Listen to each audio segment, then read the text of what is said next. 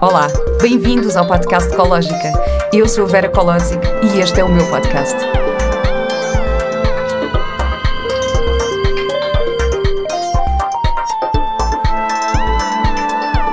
Com o apoio do colchão EMA. Para mantermos o nosso bem-estar físico e emocional é absolutamente necessário termos uma boa noite de sono e para isso é preciso escolher um melhor colchão para nós. O colchão EMA é constituído por três camadas de espuma inovadoras, oferecendo um elevado suporte e adapta-se a todos os tipos de corpo.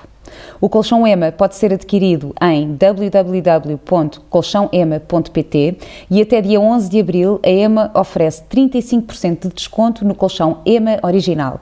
Podem ainda usufruir de 5% de desconto extra até dia 30 de abril usando o código especial COLÓGICA, com maiúsculas e sem acento. Don't worry, sleep happy. Olá e bem-vindos a mais um episódio do podcast Ecológica. A minha convidada de hoje é a Ana Pinto Ribeiro. A Ana é uma apaixonada pela consciência, espiritualidade e desenvolvimento pessoal. É empreendedora, produtora de eventos, impulsionadora e comunicadora do despertar de consciência, criadora do Mito, um movimento que celebra o real sentido da vida, e lançou recentemente o podcast Chapéus há Muitos. Olá, Ana. Olá, Vera! Uau. Eu, fiquei, eu só de te ouvir fiquei cansada. Ai, meu Deus, tanta coisa para uma pessoa só. Como é que, como é, que é possível? e as outras coisas todas que é melhor nem falar sobre isso. Ai, não, mas vamos falar é... sobre isso. Vamos falar sobre isso. Não, nós estamos aqui a falar. Nós acabámos de estar duas horas ao telefone. Vamos tentar Exato. reduzir uh, para este episódio e não ficar tão longo e fazermos só aqui uma hora. Vamos ver se cons conseguimos condensar Exato. a informação. Um, mas pronto, olha, para fazer, para complementar esta pequena introdução que eu te fiz, um, vou começar por te perguntar: e que mais? O que é que tu fazes? antes de mais nada, quero-te agradecer por, por me teres convidado. Estou muito feliz de estar aqui contigo. E eu também estou muito e, feliz por ter aqui. E já adorei a nossa conversa há bocado. Eu pensei, não, nós temos que desligar, porque nós temos que ter tema para falar. Mas já percebi que ficava o dia inteiro a falar contigo. Então, olha, eu faço. Ai, olha, eu gosto de dizer que eu, eu na verdade, eu estou aqui para aproveitar a vida. Então, é assim, tudo o que eu posso fazer um, para crescer, para conhecer, para me, para me desafiar, eu faço. Então, na área profissional, obviamente que eu misturo aqui duas paixões, que é a parte da produção de eventos e a parte da consciência. E, honestamente, tenho que ter, hoje em dia tenho, estado a, a tentar me focar um bocadinho mais, porque eu sou daquelas que tu vês com uma ideia, eu acho espetacular e quero logo contribuir e quero logo fazer e dizer bora e faz e vai, eu também, eu posso ajudar aqui e aquilo. E tantas são muitos assuntos, muita, vem muito tema diferente ter comigo e agora estou na parte de crescimento pessoal de ok, foco, uh, escolhe as tuas, que áreas é que tens que, que ter, pronto, dedicar mais do teu tempo e agora, os grandes focos têm sido, com tudo o que aconteceu da pandemia, não é? Ficámos com os eventos parados, um, não tem sido fácil nesse sentido. Um, portanto, o mito, uh, eu também trabalho com o Rock in Rio, uh, que obviamente que acabou de anunciar que vai passar para o próximo ano, portanto, isto tem acontecido desde o ano passado, que tudo tem sido adiado, o que é uma tristeza. Mas, mas com o Mito eu ainda gostaria de tentar fazer este ano. O Mito é um festival, não é? Começou por ser um festival, depois passou a ser uns eventos um, ehm, mais pequeninos para nós mantermos este tema da consciência em conjunto com a arte e viver isto e trazer para o dia a dia. E tem sido aqui uma, uma evolução uh, do próprio conceito, porque todos os anos acontece qualquer coisa que nós temos que nos transformar. Uh, e nós gostávamos ainda de conseguir fazer um festival este ano, mesmo que seja de pequena escala, ainda está um bocado incerto. O que é que, o que, é que então... distingue o mito dos outros festivais? Qual é o conceito? Ai, olha, um, o que é que distingue o mito? O que é como é que nasceu a ideia do mito? Eu, eu trabalhava com o Rock in Rio, tinha aquela experiência de um grande festival para famílias, comercial, marcas, aquelas coisas todas depois fui ao Boom Festival, que era uma coisa completamente diferente, que era aquele transe e aquelas, aquelas peças de arte maravilhosas e depois as pessoas todas do mundo inteiro a conectarem-se e depois aquela parte do healing. E eu fiquei assim, uau, eu preciso de juntar, de arranjar aqui qualquer coisa entre estes dois. e, então, e então, quanto mais comecei a entrar neste caminho da consciência, que foi um trabalho que eu fui fazendo em mim própria, e eu era muito curiosa e gostava imenso de um bocadinho de, ai, agora vou aqui ao, ao tarot, ai, agora vou fazer uma leitura da aura, agora vou fazer isto, agora vou fazer aquilo. Então fui conhecendo estas diferentes uh, terapias e, e, coisas mais holísticas que, que nós temos disponíveis, e eu percebi na verdade, que o trabalho de consciência era para todos.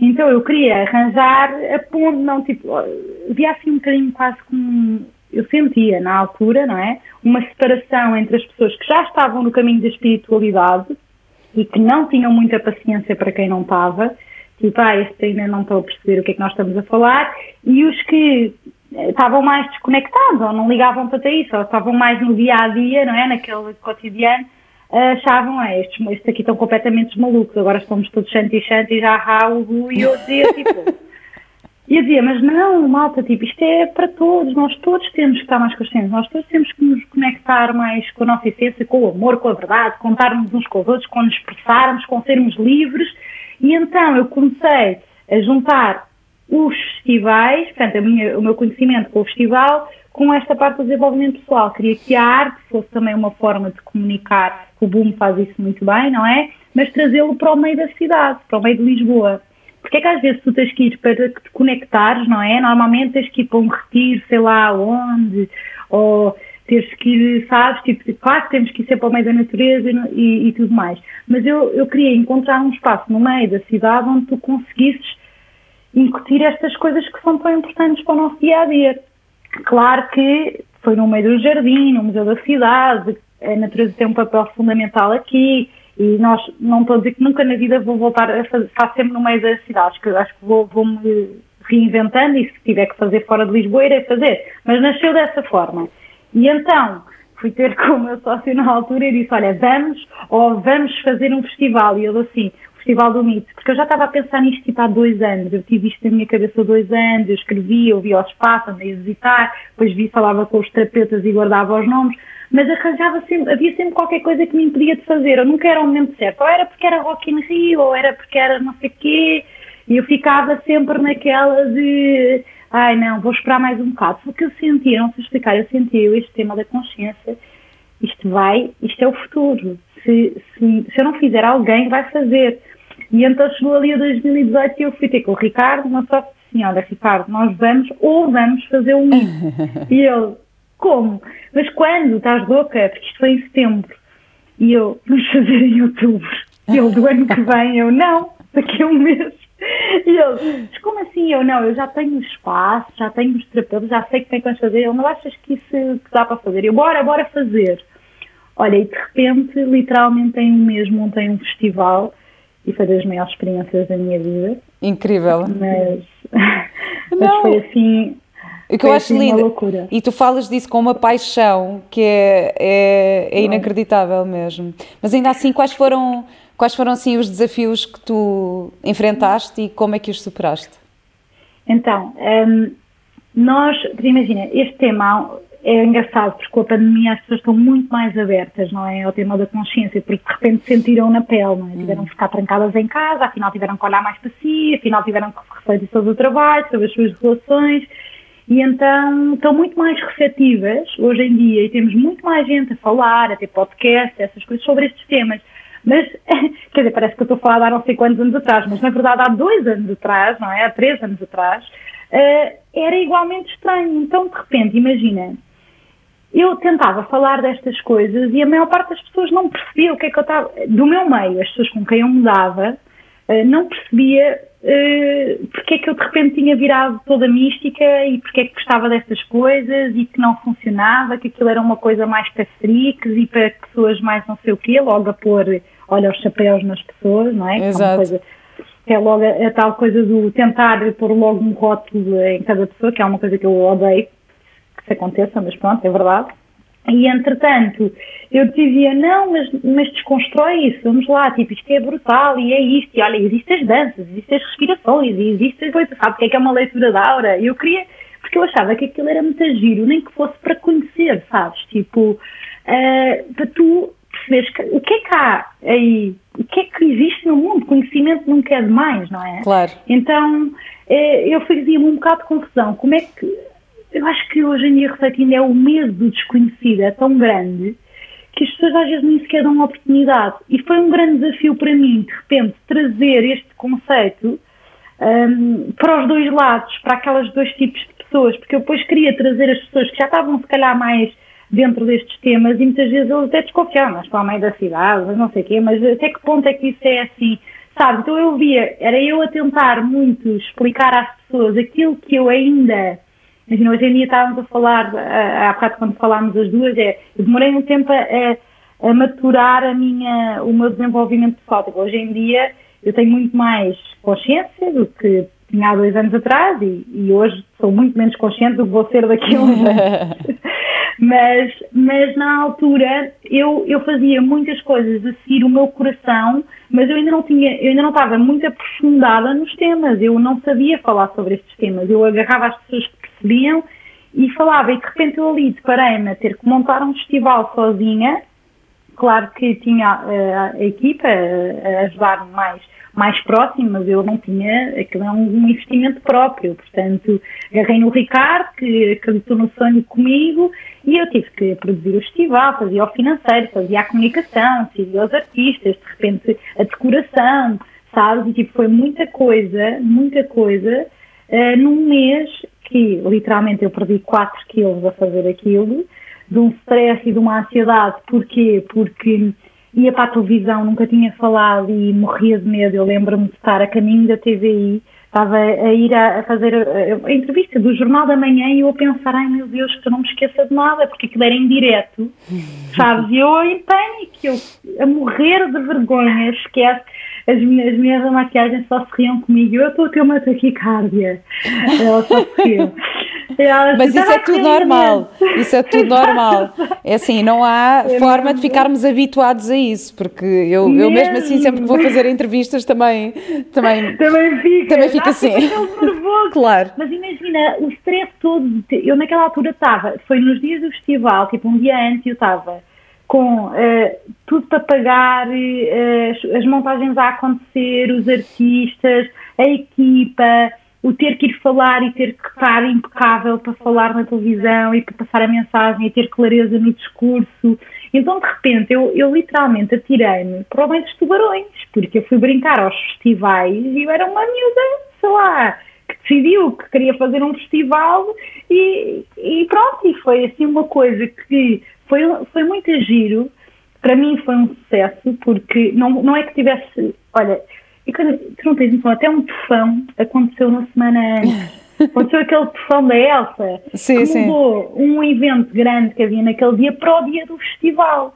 E imensa gente que ia ao mito deixou de ir porque já tinha comprado bilhete para o outro e já não podiam. Pronto, e houve alguns que, obviamente, são amigos, vieram, e, então houve assim vários desafios que parecia que eu estava mesmo a ser testada pelo universo, para ver e foi mesmo tipo a minha persistência, a minha fé incondicional naquilo que eu estava a fazer que me levou, porque, porque senão eu não tinha aguentado. E depois o que aconteceu foi que quando eu fiz o festival e, e foi, pronto, foi, eu gostei muito, apesar de não ter estado cheio, mas foi um sucesso, porque o conceito nasceu, estava muito a giro, toda a gente disse bem, gostou do que se viu, depois foi giro porque disseram, ai, afinal, eh, olha, as minhas amigas até mais católicas, que estavam todas reticentes de ir ao festival e essas coisas dos esoterismos e do misticismo, porque nós tínhamos uma área que tinha, que tinha vários terapeutas a desmistificar o que é que estava por trás.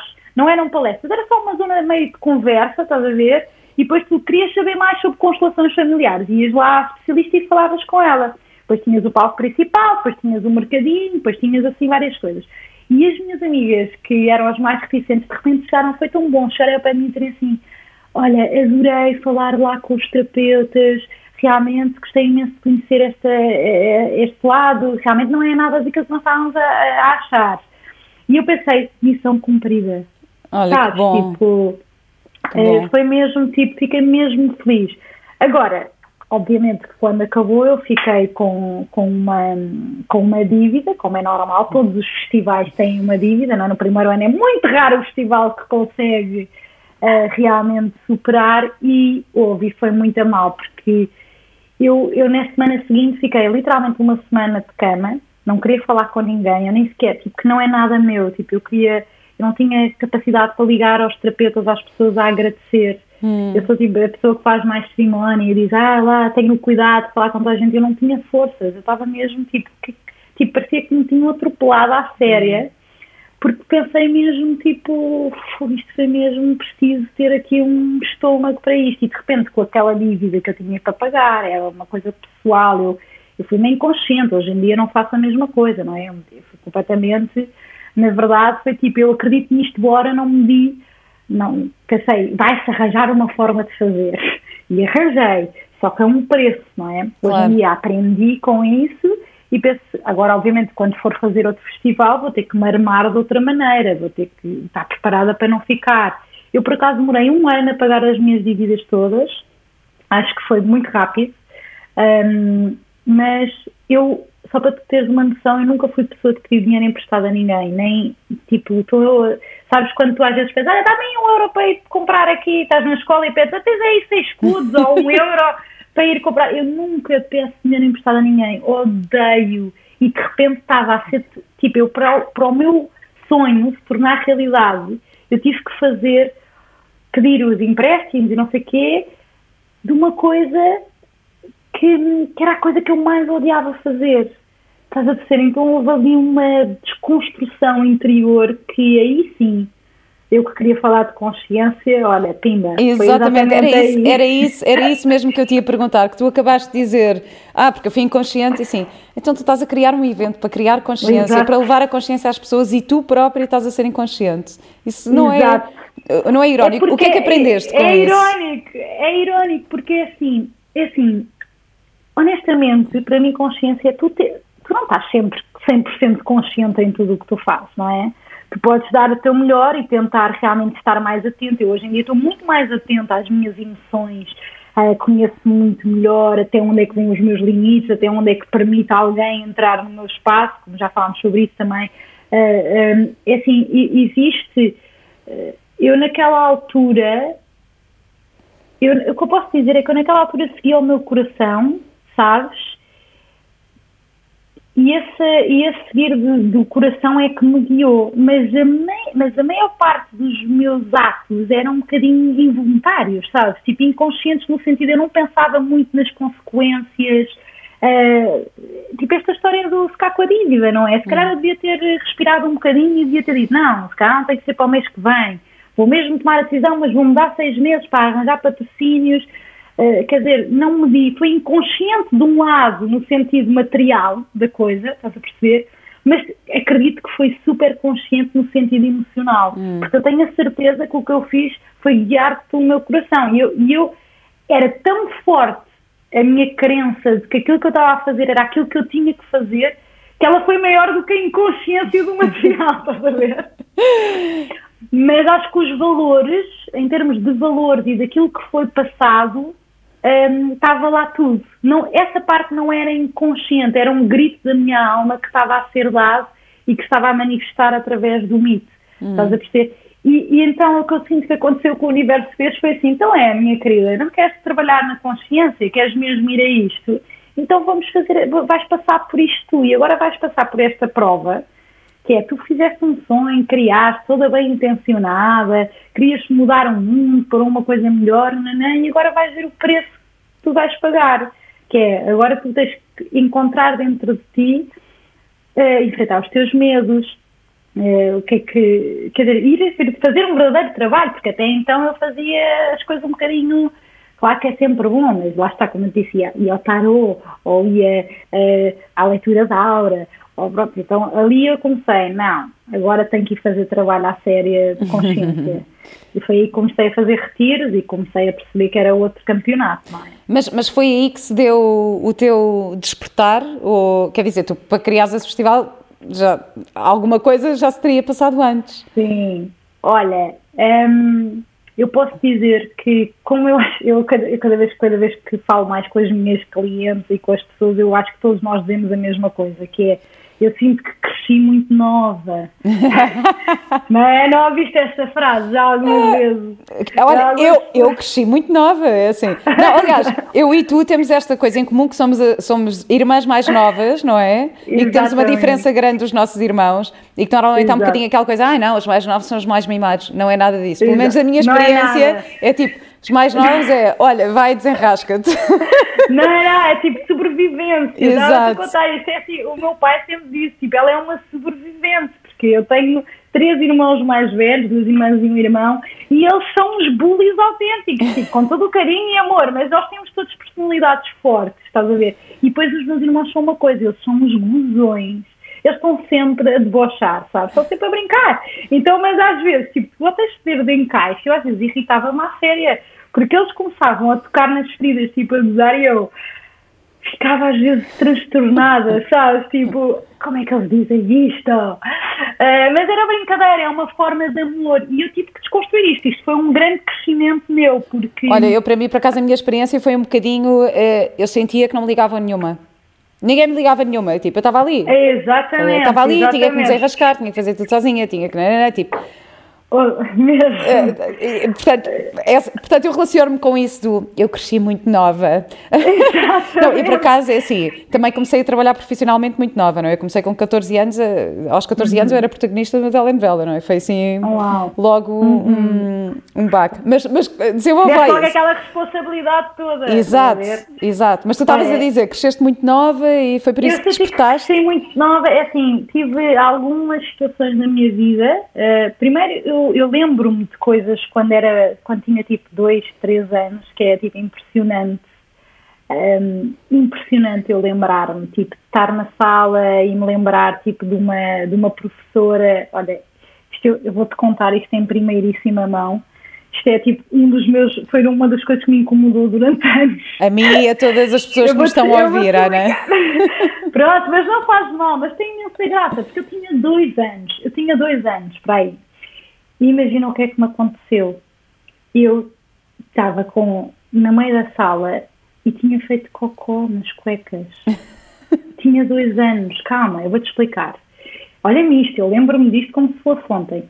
E eu estava, e de repente só me transporte para o momento em que a professora está na sala e começa a dizer assim: Quem é que fez cocô? Está a cheirar mal. E eu, de repente, olha, imagina, eu, eu lembro-me, o que eu me lembro é tipo, eu perceber que fui eu, que não sabia, eu não me lembro de fazer nada.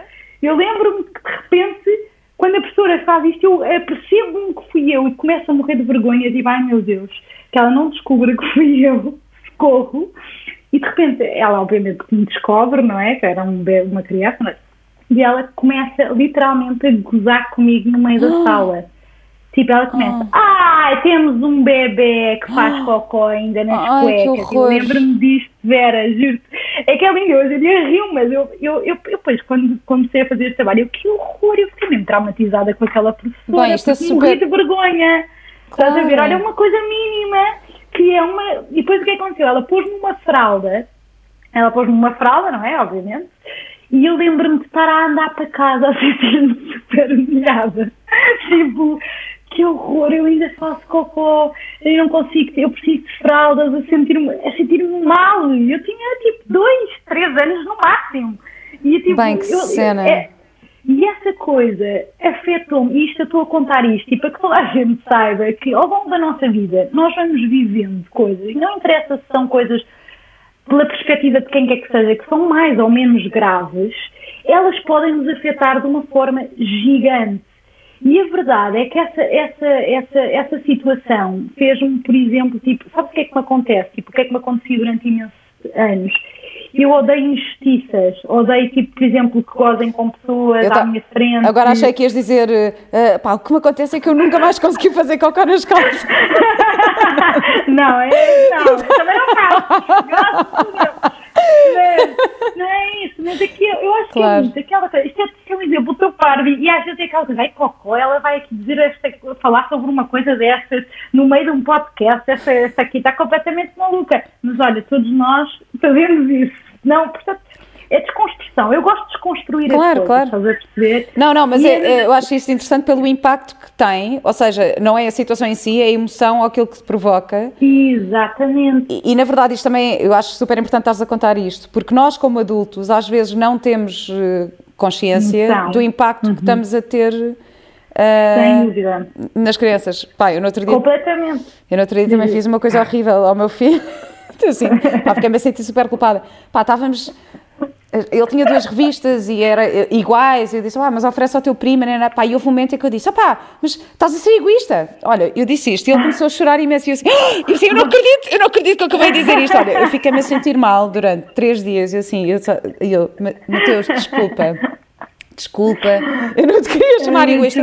Ou seja, porque para ele, ele sentiu-se insultado pela mãe, não é? Tipo, Exato. Eu, a, a, minha é intenção. Pá, isto, não, isto foi horrível porque eu, pá, foi aquela coisa que me saiu de, de nervos, estás a ver, e de impulso. Sim. Pá, e eu depois dei um passo atrás e disse: Não acredito que eu acabei de dizer isto ao meu filho. Mas pediste desculpa? Não, pedi desculpa, claro que pedi desculpa. Sim, pedi, pedi desculpa e disse: Olha, desculpa, eu naquele momento estava assim, claro que não faz mal nenhum, as coisas são tuas, tu é que decides claro. o que é que queres ou não queres fazer. Tipo, uh, uh, olha, eu considero que este valor é importante assim assado, mas claro. a escolha é tua. Claro. Pá, mas esquece, eu fiquei. Mas, mas foi isso... ótimo tu fazeres isso, era, porque a maior parte das pessoas não tem noção. Tá? Isto é que é coisa de consciência. Tipo assim, olha, de repente tu ages realmente do teu impulso e depois percebes e tens a coragem, quer dizer, de uma mãe de ir pedir uma desculpa ao filho, não ah, é? Ah, sim, mas eu isso. isso é, eu faço mas às vezes não é assim tão, não é assim tão coisa, é difícil. É, às vezes, ai, eu sou mais velha, eu tenho razão. Quantas vezes eu não ouvi isto ao longo da minha vida, não é? Sim, sim, sim. Mas por isso é que eu acho, acho, essa... interessante estares a, a falar nisso, exatamente por isso, que é nós como adultos também temos que ter essa consciência do impacto sim. que as nossas ações poderão estar a ter nos adultos do futuro, nos adultos do futuro, não é? Porque... Completamente. E eu vi isto afetou-me mesmo, tipo, no sentido dessa coisa, tipo, eu, eu, por exemplo, uma coisa que eu não perdoava quando era mais nova uh, era quando alguém gozava comigo à frente de outra pessoa. Tipo, hum. não tinha poder de encaixe, estás a ver? De repente eu estava aqui e eu sentia-me incomodadíssima. Eu não sabia porquê. Porquê que eu fico tão incomodada quando às vezes estão tipo a gozar comigo? E depois fui perceber que tinha sido essa situação. Quando comecei a fazer os trabalhos em mim, percebi, eia, que horror, que engraçado. E depois desconstruí, disse assim, ah, por amor de Deus, eu já não sou aquela criança e aquela adulto nem sequer coitado, na inconsciência dele não tem noção do que fez. Portanto, eu não sou esta, eu consigo encaixar isto. E isto é que é o trabalho da consciência. Talvez uhum. tu olhas para as coisas na tua vida que te marcaram de certa forma, podem ser gigantes ou podem ser pequenas, mas que de certa forma, pequenas no sentido para, para, para os outros, mas para ti te impactam de uma maneira gigante. E aconteceu-me inúmeras coisas, algumas que, que não, não, não vou falar aqui porque são muito pessoais e envolve também família e pessoas que eu, que eu que pronto, não tenho que falar sobre a vida delas, mas que me fizeram, eh, fizeram ter muita consciência de, de mim própria muito cedo. Pronto, imagina, eu tinha, eu sentia muito, como é que eu ia te explicar? Sentia, sentia, sentia-me observadora, muito nova, sentia-me uma observadora da das pessoas à minha volta, tentava sempre que tivesse ali um bocadinho de harmonia, uh, ser um bocadinho o pilar dos outros, estás a perceber? Tipo, ajudava e ser a força e bora lá, e das minhas amigas e a conselheira, e isto e aquilo, e depois umas situações que foram muito difíceis para mim. Um, e que eu sempre tive aquela guerreira dentro de mim de não, eu consigo e eu sou forte. Uh, e a verdade, o que é que aconteceu? É que foram muitos anos a ser muito forte e a ser uma mãezinha, não é, para os outros, até que quando eu, quando eu, o que me deu assim o clique para começar a trabalhar na minha consciência à séria, uh, foi quando fui fazer uma leitura da Aura e ele disse-me, olha, está uh, tá aqui a dizer que tá, a Ana toma conta de toda a gente, já a mãezinha de toda a gente, já é sempre ali, está sempre disponível, não sei o quê. Agora o que a sua alma está-lhe a pedir é quando é que você toma conta de si? E eu, aquilo caiu, mas chorei durante uma hora. Hum. Ah, chorei. E, e, pronto, e foi aí que eu decidi. Então vá, agora, agora vou, vou, vou aqui olhar para o que é que isto quer dizer e vou, vou começar a perceber mesmo à séria. Mas eu acredito que foram vários acordares, vários despertares ao longo da vida em que eu através do meu coração e da minha um, do meu coração mesmo que me guiou, foi-me levando para um caminho que a mim me servia e que, e que para mim foi um, sinto muito, muito sortuda, porque sempre tudo o que me aconteceu eu arranjava, por muito mal que fosse, eu arranjava uma forma de aprender com aquilo, de me tornar melhor, de, de tentar não repetir os mesmos erros, uh, sabes? Só que isto era tudo inconsciente, lá está. Era uma hum. coisa que eu era levada pelo coração. Tal consciência inconsciente, estás a ver? E, e depois, quando cheguei ali, até que chegou a, a parte da leitura da aula, ele disse-me isso, disse-me isso e eu aí comecei a pesquisar mais. Uh, fiz o Tony Robbins em Londres e comecei a fazer umas coisas, mas onde depois foi mesmo a série foi no MIT. Foi tipo, pronto, agora já não vale a pena estar a achar que só o teu coração é que te salva e que está tudo bem, agora vamos lá pedir ajuda também fora, porque acho que é isso eu, eu ajudava muito os outros, mas tinha muita dificuldade em pedir ajuda para mim. Ai, eu percebi isso também. eu percebi isso também. Mas é olha, é. eu hoje em dia digo uma coisa, eu não tenho pudor nenhum em pedir ajuda. Quando preciso, ah, não, tenho, não, não tenho pudor nem sinto culpa em pedir ajuda. E, e Claro, e também, e, também não tenho, é nem, e também não tenho pudor, nem sinto culpa quando não tenho capacidade de ajudar alguém que me pede ajuda. Porque também pode acontecer. Exatamente. Às vezes pode vir alguém num, num, determinado momento que te pede ajuda e tu naquele momento não estás com capacidade. Isso não, eu não. Tô, olha, isso aconteceu-me uhum. agora. Um, houve uma, uma, pessoa que criou uma página do Instagram que está uh, que está a escrever imenso sobre mim, sobre novelas e, e manda-me imensas mensagens.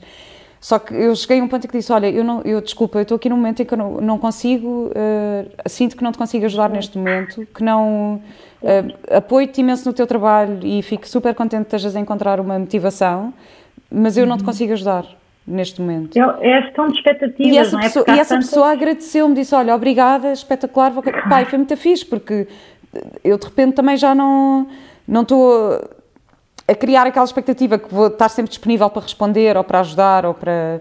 Uh, neste momento eu disse, olha, estou-me a focar numa série de outros projetos e não tenho tempo para isto, ou não tenho disponibilidade para isto. Portanto, isso é, é super importante, ter essa consciência de, de, de do pedir ajuda e, e, e, que essa ajuda também seja rejeitada por algumas pessoas. Pode acontecer, tu podes pedir ajuda a alguém que te diz: Olha, neste momento eu não te posso uhum. ajudar. Aliás, eu, ao telefone também estava a contar que houve uma altura em que eu pedi uh, ajuda à Joana, à Solnado, que eu já entrevistei neste uhum. podcast, uma altura em que eu não estava uhum. muito bem a pedir ajuda e ela disse-me: Vera, eu não te consigo ajudar neste momento, mas vou estar o contacto desta terapeuta. E foi a terapeuta que mudou a minha vida. Portanto, claro, ela claro. com nada, tipo, foi assim uma, uma ajuda Sim. enorme, estás a ver? Uh, se calhar. não... tem que haver se calhar não estava disponível naquele momento para, uh, sei lá, para me ouvir ou para, para maturar, estás a ver? Mas, mas foi incrível, porque ela foi super honesta nisso e depois deu-me um contacto e, e, e, que acabou por ser ainda melhor. Um... E é ótimo, não ficas, é aquela mesma história da gestão de expectativas, não ficas ali a pôr o. ficas ali a esperar e ela tem que me ajudar. É que inconscientemente nós achamos, não é?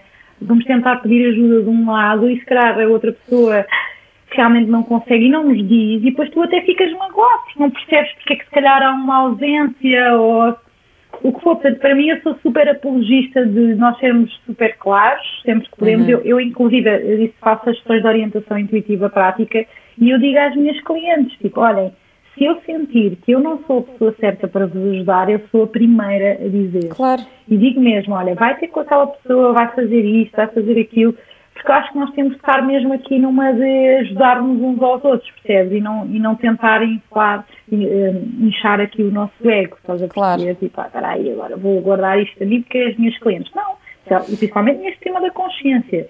Se é para, se as pessoas estão a precisar de ajuda, se as pessoas estão a precisar, hum, quer dizer, de alguma orientação, isso eu não consigo dar. Eu tenho que ter a maturidade para perceber eh, onde é que estão os meus limites, não é? Claro. Claro, é isso, é, isso, é tão importante, termos consciência dos nossos limites é tão importante. Uhum, e, uhum. nesse, nesse, isso às vezes também acontece, imagina, com relações próximas, com amigos, com namorados, com não sei o que, que é tipo, opá, mas não me estás a ajudar, não queres estar comigo, não queres... Isso, olha, neste momento eu não consigo, não estou com capacidade, não, é, é, é também, é uma escolha consciente. De, uh, isso é super, super importante. Mas tu estás... sabes que isso aí também, agora estás a dizer isso e faz-me lembrar, eu era, eu, eu tenho 11 madrinhas de casamento. eu sou, eu vir melhor amiga de toda a gente. Porquê? Porque eu adoro conhecer pessoas, eu fico fascinada com a história das pessoas, eu adoro a troca de ideias e de conversar e depois, tipo, interessa-me mesmo. E foi giro, porque eu estou em Xangai E, e, até lá eu era tipo, eu tinha 30 melhores amigas. Então a gente achava uma canseira, não é? Esta aqui como é que tem tempo? Toda, como é que esta tem tempo para ser melhor amiga de 30 pessoas? E eu percebi-me, Vera, uh, que realmente, quando eu fui para Xangai, eu percebi-me que eu dedicava tanto, tanto, tanto do meu tempo aos outros e tão pouco a mim própria, mesmo. E hoje em dia eu faço, eu, eu claro que tenho muitas grandes amigas, eu, eu ainda lido com a culpa, porque eu gosto mesmo, por exemplo, amigas minhas que são do meu grupo da faculdade que eu adoro. E eu já não falava com elas, imagina, há seis meses, com tudo o que aconteceu, e não, não, não, não falava há seis meses. Por acaso, este último fim de semana, eu pensei, eu tirei, tipo, eu estava no carro e tirei, tipo assim, eu contei lá no, no na, na, nossa conversa do Women Bem, tivemos uma conversa sim, sim, sim. falámos sobre os hábitos e eu contei que eu falo com pessoas que me inspiram ou com pessoas que me, que me são Foi no Clubhouse, a conversa do Clubhouse. Exato, Sim. exato. E eu disse, eu disse, e eu comecei a ligar a essas pessoas que, que eu tenho imensa pena, às vezes, não estar tão próxima, mas que eu tenho o mesmo amor, a mesma amizade que eu tinha há uns anos atrás, mas realmente se eu continuasse naquela coisa de ter que ligar e ter que tarará e saber e saber e saber uh, delas, um, eu ia entrar, eu entrei num espaço que eu já não tinha mesmo tempo para mim. E aí quando eu comecei a. Pois é engraçado, porque quando tu estás muito disponível para os outros, uh, quando tu começas a desaparecer um bocadinho, depois começam a perguntar mas o que é que se passa? Está estranha? E aconteceu alguma coisa? Ou é, já, já não me ligas há não sei quanto tempo? E eu tive uma situação dessas com uma amiga minha, assim, olha, o problema é que tu estás habituada a que seja sempre eu a ligar. Tens que ser tu a ligar-me também. Tipo, não, não, não é uma condição, mas se, se eu tiver sempre eu a ligar, isto tem que ser um bocadinho uma troca, porque eu não vou ter tempo para ser sempre eu a ligar. E eu vou-te sempre atender o telefone. Podes-me ligar quando quiseres. Tu, eu atendo sempre. Mas não podes é, se não me ligas e ficas à espera que eu te ligue, então porquê é que não me ligaste logo? Não é? Tens assim, Sim, mas aí, comigo, aí entra na, hum, numa isso é o quê? Às tantas é tipo, é uma cobrança, é uma necessidade não colmatada, é um mal entendido, é uma falha de comunicação. Olha, eu acho, eu acho que às tantas é tipo, tu, tu vives, eh, acho que são relações de muitos anos, são de amigas desde que eu tenho 12 anos, estás a perceber? E às tantas ficavam habituadas, é normal, se tu já sabes que aquela pessoa te vai ligar todas as semanas, tu já estás à espera, tu não tens que ligar, ela vai ligar Sabes? E quando há uma mudança um bocadinho de comportamento, porque a verdade é que quando tu entras neste trabalho da consciência, tu tens, vais mudar certos comportamentos teus, porque vais perceber que se calhar, se calhar não tens tempo para ligar para, uma, para, para as 20, 30 pessoas todas as semanas, tens que ligar para uma e depois na semana seguir para a outra, para conseguir ter tempo para ti, trabalhar, ter a tua casa. Se calhar tens que te ligar a ti própria. Exato, te ligaste para poder estar com as e eu acho que não foi por mal, eu acho que foi mesmo tipo numa de estava a habitar uma coisa e depois sentiu essa distância. E depois também quando eu lhe disse, olha, se calhar também tens que me ligar. Hum. E ela própria disse, pois é, olha, tens muitas razão. Eu acho que essa é a beleza das verdadeiras amizades. Elas nunca mudam, mas às vezes com o crescimento e com as mudanças de caminho, nós temos que saber verbalizar uns com os outros. É, temos que saber dizer, olha, eu já não estou no mesmo espaço que estava há, há uns tempos atrás e eu, tu és super importante a mim, é uma relação que eu, que eu quero ter próxima, mas tens, temos que encontrar-nos a meio caminho. Claro. Sabes, sem cobrança. Eu, sem... por acaso, eu digo-te eu digo uma coisa, eu tenho, eu tenho uma, uma grande amiga brasileira, que nós estávamos sempre juntas quando tínhamos 16 anos, ela depois foi viver para Paris, entretanto já voltou a Portugal, já teve cá a viver um ano, uh, só que nós, nós podemos ficar dois anos sem falar e depois trocamos uma mensagem que é como se tivéssemos estado juntas ontem. Tipo, e depois estamos é juntas e, e está tudo bem, e nós estamos sempre Opa, e é assim, e há momentos em que falamos mais, momentos em que falamos menos, momentos claro. em que estamos mais juntas, mas é assim, e nós sabemos que a base da, da amizade está, está lá. lá. E sabemos que é. ela sabe que em qualquer momento de desespero que pode contar comigo e eu sei que posso contar com ela. E, e não é preciso Exato. estarmos a falar todos os dias, nem. Uh, é mesmo. Está lá, a ligação está lá. Essa, eu tenho imensa sorte mesmo nos amigos que tenho, porque eu, como estás a dizer, eu tenho isso com muita gente. Beto, como eu te disse, eu não consigo entrar em contato com tanta gente por dia. uh, e está tudo bem. Eu, eu sabes que era uma coisa de. Esta história que estavas a dizer há bocado da cobrança é que me deixa assim mais. Uh, que chatice. Há isto na vida, porque eh, agora vamos falar sobre a gestão de expectativas dos outros, não é? Hum. Nós estamos sempre a querer eu durante muito tempo queria corresponder a uma expectativa da minha família, dos meus amigos, tinha que ser, pronto, aquelas coisas todas que na minha cabeça eu achava que, que era esperado de mim. E quando eu comecei a fazer isto, eu, eu comecei a pensar, bem, mas tipo, eu, sou, eu quero mesmo ser isto, eu quero mesmo ser. Eh, isto, aquilo que eu estou a ser está mesmo alinhado com, a, com aquilo que eu acredito. Hum. Sabes? Tipo, a forma como eu levo a minha vida é mesmo como eu olho para o mundo. Comecei a questionar-me sobre essas coisas e então, quando tu começas a, a encontrar essa, essas tuas próprias respostas, às vezes cortam um bocadinho com aquilo que, que tu, com o teu comportamento tu levaste durante anos, não é? Então há aqui um ajuste, então há uma fase que tu podes sentir muito sozinho. Porquê? Porque tu estás a começar a dar estes passos, estás a fazer um bocadinho o desmame das pessoas que te rodeavam daquela Ana que era antigamente, não é? Que era aquela coisa e depois, tipo, eu lembro-me perfeitamente de, de haver uma fase que eu estava muito mais introspectiva. Eu sempre fui uma pessoa muito alegre, tipo, ah, palhaça, haha. Ninguém diria, Ana, ninguém diria. Mas eu sempre fui mesmo, eu assim, tipo, ah, E depois, de repente, eu comecei a ficar muito mais calada e muito mais observadora e estava só a integrar, sabes? Eu não estava mal, eu não estava nada disso. E chegava a ver pessoas a dizer, ai, está sempre trombas, ai, que mal coisa, e que mal ambiente, e eu, eu, que eu não estou a fazer nada. Então essa cobrança, isto para, queria-te falar aqui da cobrança, que é, eu, eu sempre senti que havia sempre uma exigência de como é que eu devia ser, hum. daquilo que era esperado de mim, muitas vezes que, os outros faziam e que eu própria me punha a mim mesma, tipo, os meus próprias expressões a mim própria. E eu uh, decidi que, que não ia fazer mais essa pressão decidi que ia aproveitar, eh, viver um dia de cada vez, que ia, tipo, tudo aquilo que eu achava que, que já era certinho. Por exemplo, a história que estávamos a falar de ter filhos. Uhum. Eu estou casada há 5 anos e eu era tipo, tu não estás a ser. eu, eu há uns anos atrás era esta pessoa. Eh, portanto, eu vou-me casar antes dos 26, eh, depois, antes dos 30, tenho o meu primeiro filho, depois vou ter o trabalho, não sei o quê. Isto era eu, juro-te. Eu, eu assim, depois vou fazer não sei o quê, depois vou fazer. Tinha tudo figured out, estás a ver? A minha vida estava toda planeada. E eu não tinha noção disto, até quando um um amigo meu veio ter comigo, estávamos a almoçar e ele disse: Então, como é que é a tua vida nos próximos dois anos? E eu fiquei assim: Hã?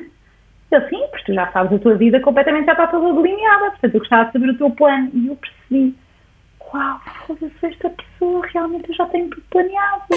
E nem sequer mudou ao prazer de viver o momento, porque eu já tenho tudo planeado, que seca.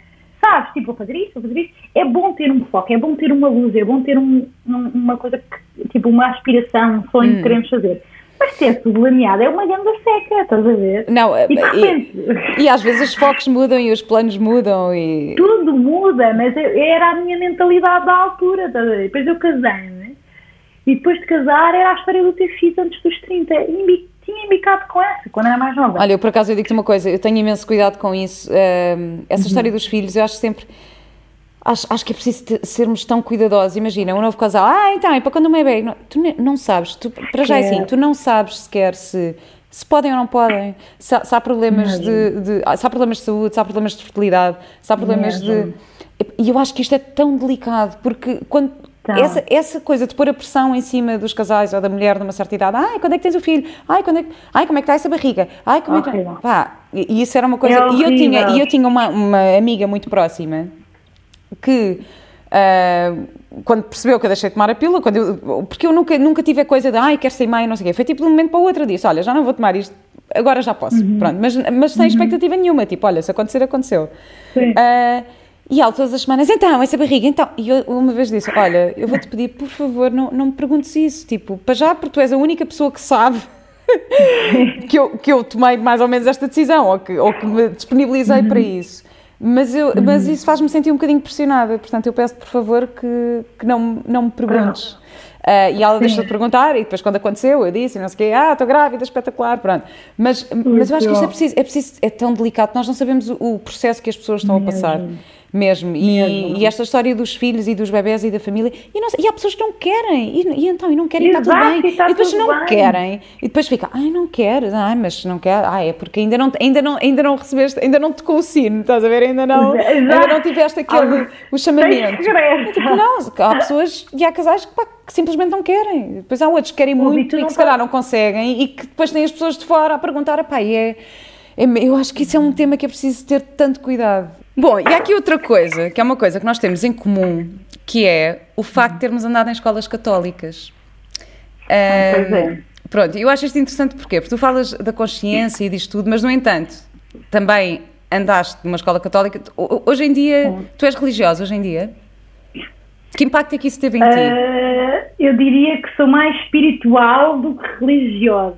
Ou seja, eu sinto que estou ligada ao divino, de alguma hum. maneira, que durante muitos anos a minha forma de o fazer, exatamente por ter estado em escolas católicas até à universidade, uh, se manifestava, digamos assim, através das missas, aquela coisa de lá à noite rezar e fazer o sinal da cruz e rezar um Pai Nosso e uma Ave Maria. Depois houve uma altura que deixei completamente. Porquê? Porque eu sentia que, na verdade, enquanto estava nessas escolas, aquilo não era uma coisa que estava a partir de mim, sabes? Era uma coisa que, que eu tinha que fazer, porque fazia parte do menu da escola e não foi. Pronto, tinha que alitar, não prestava real atenção à missa. Claro que acredito que gostava muito dos valores de Jesus Cristo e da parte toda do amor, mas depois o que eu sentia também, no meu caso, atenção, no meu caso, na minha experiência, foi que algumas situações que eu me deparava, às vezes em grupos de conversas uh, que não interessam aos nomes, mas que de, mais religiosas, eu sentia que às vezes ali havia uma imposição de uma verdade sem dar espaço uh, ao ser de cada pessoa, tipo, a, a, tu realmente exprimires aquilo que tu acreditas, quer dizer, tu tinhas que pensar daquela maneira, ou então uh, não estava certo, ou não era a palavra de Deus, ou o que quer que seja, e aquilo para mim encanitava-me um bocado. Ficava assim, tipo, olha, mas eh, Deus não ama todos e não, não somos todos aceitos, então, mas afinal nós nem sequer nos estamos a aceitar aqui uns aos outros em nome de Deus. O que é que isto quer dizer? E quem somos nós para dizer o que é que está certo ou errado, não é? Um, então, eu, eu comecei a fazer esta, esta desconstrução. Uh, eu casei-me pela igreja, portanto, eu continuo, hoje em dia, eu eu acredito em Jesus, acredito eh, em várias partes da, da, religião, no entanto, se calhar não da forma como toda a gente espera ou, ou como foi ensinada dessa maneira. Acredito que. Pois, eu digo-te uma, uma coisa. Eu, eu acho que o facto de ter andado em escolas católicas uh, acabou por criar em mim uma certa aversão uh, à religião. Porque eu lembro-me de ser miúda e estar tipo em aulas de estar na catequese e estar não sei o quê e fazer uhum. perguntas e questionar. Então, mas, e, mas como é que sabem que isto. Pá, não E lembro-me pá, de reagirem muito a mal por eu estar a questionar. E depois havia outras uhum. coisas do género. Eu era super boa aluna, só que eu tinha falta na caderneta se não fosse à missa. Mas eu não queria ir à missa. E eu assim, eu não acredito que eu não ir à missa vai afetar a minha nota. Tipo, isto não, não faz sentido. Uhum. E então aquilo começou-me ali Uh, eu não sou religiosa, não, não, uhum. não, não, nem nunca fui, nem a minha família não era assim, não era muito religiosa, nem não tínhamos grandes rituais de ir à uhum. igreja, nada disso. Mas uma coisa que eu sinto é que eu acho que os princípios e os valores da religião são bastante bons. E, e isto em qualquer uhum. religião. Uhum. Isto, digo isto, eu Sim. também fiz uma personagem muçulmana numa novela e tive que investigar imenso o Islão uhum. e não sei o quê. E que hoje em dia é uma religião que está super associada a coisas menos positivas, eh, assim, claro culturalmente, uhum. mas os princípios são muito bons. E, na verdade, eu acho que há muitos princípios que ficaram gravados em mim, de eu ter tido uhum. essa educação. Uh, eu, há coisas que ficam na minha cabeça, tipo, não faças aos outros aquilo que não queres que façam a ti. Há, há coisas que. Uhum. Uh, mas eu nunca pratiquei, eu nunca fui tipo, ir a uma missa e não sei o quê. Aliás, até era uma coisa que, pá, agora uma igreja, hoje em dia é diferente. Eu, hoje em dia, imagina, se, vou, se faço uma viagem, vou a uma cidade que tem uma basílica ou uma uma catedral uhum. assim incrível, eu entro epá, eu sinto a energia daquele sítio. Tu, tu, sentes a energia de um, sim, de, sim, de, de um sítio de oração. Eu tenho um respeito imenso por isso, mas mas eu eh, até tinha alguma aversão, sabes, à, à religião. Sim. Como é que isso foi para então, ti? Eu acho, eu acho que, imagina, eh, o que estás-me a dizer, não é? esses valores são os valores da humanidade. Eu acho que do ser humano, não é? A coisa do bem, do, do fazer o bem ao próximo. Eu acho que, por isso é que de repente tu vais às várias religiões e há muitas parecenças em várias coisas, não é? No final é tudo à volta do amor, a maior força do universo e fazer bem ao outro e, incentivar um, esta consciência, esta, esta tua verdade do, do, praticar o bem, não é? Porquê? Porque nós, enquanto seres humanos, sentimos quando, quando alguém nos trata mal ou quando tu sentes, não é? A resposta está no teu corpo, está nas tuas emoções. Portanto, se tu estás a fazer uma coisa que, que te faz sentir uh, bem, não é? Que tu estás a, a, ir de encontro àquilo que, digamos, o teu coração está a dizer, não é só uma religião que vai definir o que é que está certo ou errado. A meu ver, a minha perspectiva é tu encontrar os teus próprios valores e princípios que vêm da tua família, muitas vezes, não é? Somos ensinados pela família, muitas vezes aprendemos através das pessoas que nos rodeiam, vemos aquilo que nos serve e que não nos serve, certo? Tu vês alguém a tratar mal o outro, se calhar tu vais sentir no teu corpo que, que alguma coisa não está errada, tá, não está certa ali, não é? Portanto, tu sabes, tipo, olha, se calhar eu não quero tratar mal o outro. Hum. Tu vais construindo os teus próprios princípios, a tua própria, a tua própria forma de pensar da vida. Claro que a religião é uma, uma forma, e é uma forma que já tem milénios, não é? De, de, de passagem, de mensagem deste amor incondicional. Um, mas acho que a espiritualidade, para mim, é, engloba isto tudo, porque é, para mim, no fundo, é a fé. Estás a ver aquela fé, é a fé de que há algo maior do que nós, que é, que é aquela coisa que tu às vezes nem sabes, mas que, mas que, que tu fazes porque sentes que é, que é por ali, não é? Digamos que e eu durante imenso tempo não tinha, não tinha muita fé.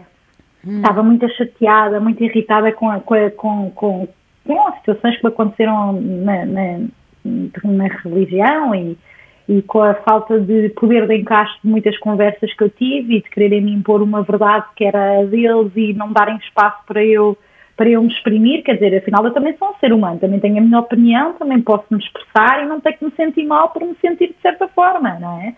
Uh, então essa fa falta de flexibilidade fez-me repensar uh, e escolhi, na verdade, ter imensa compaixão pelas pessoas, pelo momento em que elas estão, pelo aquilo que elas acreditam. Acho que cada um de nós tem que acreditar e encontrar a fé da forma que lhe assentar melhor, da forma que te faz sentir melhor. E se calhar para, para estava-te a contar das minhas melhores amigas, uh, há bocado quando falámos ao telefone, das minhas melhores amigas, que é a Beta, que ela, ela, tem, ela tem uma fé incondicional, mesmo. Ela é mesmo sabes, vai à missa e ela agarra-se e ela tem mesmo, e ela é das melhores pessoas que eu conheço, ela é extraordinária e ela é mesmo incrível. E ela estava-me sempre a dizer, Jesus Cristo, quero ir tomar um cafezinho contigo, mas estás sempre a dar uma tampa. É pá, não des uma tampa então, que até... Não des uma tampa aos Jesus Lá, cabelo comprido e tal, tem pinta, eu, eu acho que... Exato. Eu a rir-me, eu acho que disse ela, não, porque tu tens os valores todos da igreja e depois, tipo, não, não praticas. E eu dizia-lhe, olha, mas é isso mesmo estás a dizer, eu pratico no meu dia a dia, eu pratico esses valores, eu pratico as coisas. Eu ir à missa, ou eu rezar, ou eu isso não vai definir se eu sou mais ou menos, tenho mais ou menos fé. Um, mas eu acredito imenso no, no, amor incondicional de Jesus Cristo e peço para ter força para, para realmente uh, conseguir encontrar esse amor incondicional dentro de mim. E sinto-o presente dentro de mim. E sei quando estou a vivê-lo. E sei quando estou a viver desse lugar de amor incondicional que tu chamas de Jesus Cristo, mas se calhar que eu te chamo de amor incondicional. Estás a perceber? mas eu gosto, acho que ela dizia aquilo queria te contar aqui que ela diz uma coisa que eu levei para a vida. Por exemplo, apesar de eu não praticar, eu, eu agora levo isto muito mais para a vida, que é, ela dizia, sempre estás numa situação difícil, sempre estás numa situação difícil, estás num confronto, que estás uh, mal, que estás não sei o quê, lembra-te, o que é que Jesus faria?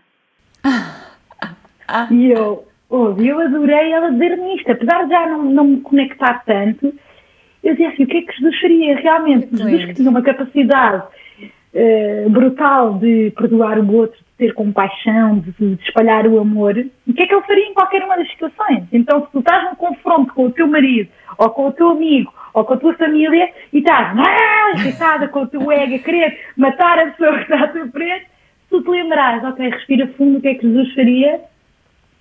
Tu, pensa, tu vais começar a ter muito mais calma, e vais estar, e vais estar encontrar espaço de Jesus dentro de ti.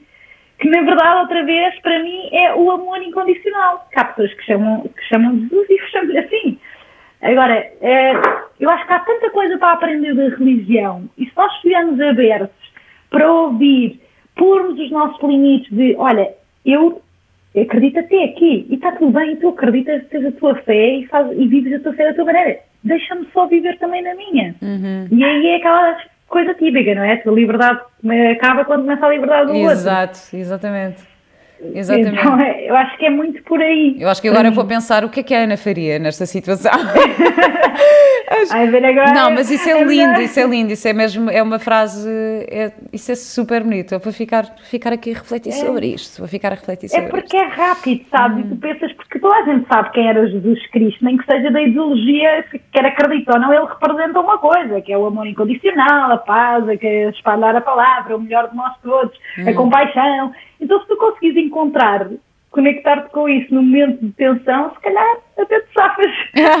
De uma forma muito mais plena, pelo menos aceitas, porque tu podes até ser crucificada, até podes estar ali a, a levar, quer dizer, a passar por coisas difíceis, mas tu encontras dentro de ti aquela paz de, ok, eu estou a viver isto, é uma situação difícil, mas eu não deixo de ser quem eu sou, eu não deixo de acreditar nas coisas que eu acredito, percebes? E eu acho que essa, essa estabilidade dentro de nós é fundamental, é fundamental mesmo, para nós conseguirmos estar armadas para o que a vida nos trouxer. Que lindo, Ana! Obrigada, isso é lindo! Olha, eu tinha aqui montes de coisas para falar contigo, como tu sabes, nós podíamos estar eh, quatro horas a falar. Aliás, já vamos para aí na quarta hora, na verdade, hoje. Exato. Mas estamos aqui a chegar ao fim. Tu agora estás neste momento a fazer eh, a formação de Spiritual Awareness Facilitator, não é? Da Satya. Sim. Que, que Sim, consiste sim, em quê, na verdade? Olha, aquilo é um, na verdade, é, é um curso incrível que ela está a formar facilitadores de consciência e, hum, e na verdade nós aprendemos a, a, a compreender, primeiro, dentro de nós, a fazermos o trabalho em nós, começa em nós, percebermos os nossos lados, os nossos medos, as nossas, as nossas ambições, tudo aquilo que envolve o trabalho interior, para depois, através de várias técnicas que ela vai ensinando, desde respiração, somática, psicoterapia, nós, eh, física quântica, quer dizer, passamos por um determinado número de temas eh, e de módulos que vamos fazendo para depois, se sentires, eh, trabalhares com o outro e poderes ajudar os outros a encontrar a sua sabedoria interior também. Então, tu, tu ao armar-te destas ferramentas, tu consegues muito mais facilmente teres muito mais compaixão pelo outro, não impores a tua verdade, não quereres logo, sabes, tipo, eu sei isto, portanto eu vou já impor isto à minha cliente. Tu aprendes a dar espaço para a pessoa, hum, para a pessoa florescer e para a pessoa ser, ser, pronto, sair de alguns momentos de dificuldade. Eu gosto de misturar, depois criei a tal orientação intuitiva prática que mistura não só a parte toda de relação e de consciência, também põe-me um bocadinho da parte profissional, porque eu gosto muito da parte de carreira, ajudar as pessoas e, e pronto. Um, mas eu, eu decidi fazer o curso com a Sátia porque para mim a Sátia foi das pessoas que, que mais me inspirou e que me inspira neste, neste, neste trabalho da consciência uh, e tenho a honra de tê-la no meu caminho. Pronto, e aí, aí é que eu fui, na verdade, com a intenção só de saber mais sobre este tema e de repente estou fascinada com o curso e com o trabalho todo que está a ser feito. Incrível, e estás num Mesmo. caminho incrível e de certeza que vais ajudar muita Sim. gente e de certeza que, que inspiraste muitas pessoas com esta tua conversa e a tua energia e a tua. Ah, bom, e então, podemos te encontrar no teu Instagram, não é? Ana Pinto Ribeiro. Sim. Ai, oh Vera, gostava só de convidar, se não te importar, as pessoas também de irem ver os chapéus há muito. é Claro, novo exatamente, sim. Ah, é verdade, eu tinha este aqui. Ana, Exato. nós tivemos. Ah, tranquilo. Queria tanto falar sobre isto. Aliás, eu ia falar. Chapéus há muitos é o, o novo podcast da Ana que vale muito a pena ouvir. Sim. Eu já ouvi os primeiros dois Sim. episódios e adorei. adorei. Ah, gostei mesmo muito. Aliás, eu ia te perguntar isso: é, é, porquê este nome? Que chapéus é que tu usas? Ui, todos os dias é um novo. Olha, eu vou-te explicar. Na verdade é engraçado tu dizeres-me isso, porque uma das, uma das minhas grandes curas foi o parar de me tentar encaixar só num chapéu. Hum, Estás a perceber? É eu aceitar-me como uma pessoa que tem vários chapéus, que tem várias personagens, que tem várias áreas da vida, que gosta de várias coisas diferentes e que está tudo bem ser assim. E então eu quando comecei, uh, quando decidimos fazer este podcast dos Chapéus há muitos, nós adorámos porque era a frase do Vasco Santana, não é? Chapéus há muitos, chapéu lerma, que era essa brincadeira, e fazer um paralelismo com os chapéus da vida. Então nós queríamos convidar, e, e estamos, estamos a convidar pessoas para virem falar exatamente sobre os chapéus da vida delas. Hum. Delas, alguns que tu te identificas mais, não é? Muitas vezes uns que as pessoas te metem, não é? Hum. Que não são teus, às vezes uh, julgamentos que são feitos e depois, na verdade, não é nada disso, eu sou mais assim, sei lá. E então nós queríamos era nós encontrar este espaço através dos chapéus para as pessoas poderem vir contar um bocadinho mais sobre a sua verdade e sobre o seu caminho e as mensagens que têm para passar. E é, olha, um bocadinho o que estás a fazer aqui, na verdade, acabas por falar sobre os chapéus da vida das pessoas. Sim, eu por acaso acho muito de tu pôres essa coisa nos, chapéu, nos chapéus, porque às vezes eu penso, ok, vamos pôr nos sapatos da outra pessoa. Aliás, eu, eu às vezes eu, eu, faço a construção de personagem muitas vezes a partir dos sapatos. Imagina, uhum. ok, estou a fazer a construção de personagem, ok, toda a parte intelectual, emocional, tal, tal, mas depois, assim que eu tenho o figurino, eu digo, posso levar os sapatos para casa. E eu trago os sapatos para casa para andar naqueles sapatos durante algum Uau. tempo. Mas eu se calhar agora vou começar a pedir o chapéu em vez de, em vez de pedir os sapatos. Olha, o que é que ela usa na cabeça? Se calhar vou, vou começar a fazer o trabalho Exato. ao contrário. Ana, muito, muito obrigada. Só tenho a última pergunta para ti, que tu Obrigada, já conheces, que é qual é a tua ecológica de vida? Ai, a minha ecológica de vida. confesso que não me preparei para esta. Para esta Ótimo, pergunta. ainda bem! Que é para não para vir mais natural. Mas hum, eu acho que é. Não tenho tempo. É profunda esta pergunta. Desculpa aí demorar. Não tem, que ser, não tem que ser profunda, pode ser o que tiveres a sentir. A tua ecológica pode ser hoje, amanhã pode ser outra.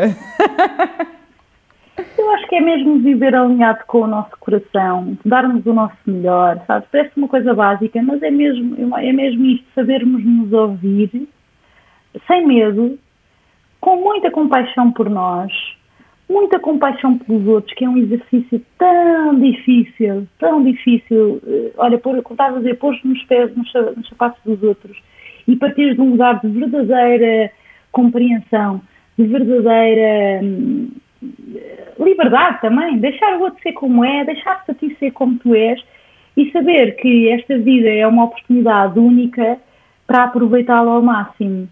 E já que aqui estamos e já que escolhemos estar aqui, porque para mim escolheram estar aqui, então bora lá, bora evoluir e que eu hoje consiga ser melhor que ontem e que amanhã continue a crescer e que seja um processo de evolução constante. Ah, que lindo! Obrigada! Pá, sabes o que é que eu acho incrível? É que eu, eu faço esta pergunta e, e eu identifico-me com todas as respostas de todos os convidados. Isto é incrível. No outro dia eu estava, ah. a ter uma reunião e perguntaram-me: oh, Vera, então e tu, qual é a tua ecológica? E eu fiquei assim: ah, oh, oh, oh. eu fiquei a gaguejar, sabes? Eu fiquei a gaguejar. Não, portanto tenho uma resposta, mas só no episódio 250 deste podcast é que eu vou revelar. Não, estou a brincar. Estou a brincar. Mas mas é que é incrível, porque todas, todas as respostas eh, que todos os convidados me dão são de facto a minha ecológica. Portanto, olha, muito obrigada pela olha, tua presença e, e diz, diz, diz. Desculpa. Eu queria só dizer uma coisa, isso, isso vai à ultimate thing deste mundo, que é nós somos todos um. mesmo, mesmo. E quando nós percebermos isso, nós vamos ver que nós somos os reflexos uns dos outros. E aí, olha, abre-se um portal incrível, incrível, incrível dentro de cada um de nós e no mundo. Portanto, é normal reflete, ver, de, quer dizer, tu falas e eu, eu também me revejo naquilo que tu estás a dizer, não é? E that's the beauty of life. Pois é, that's the beauty of life. Obrigada, Ana. É international. obrigada, beijinhos e até breve. Beijinhos, obrigada pelo convite. Adorei.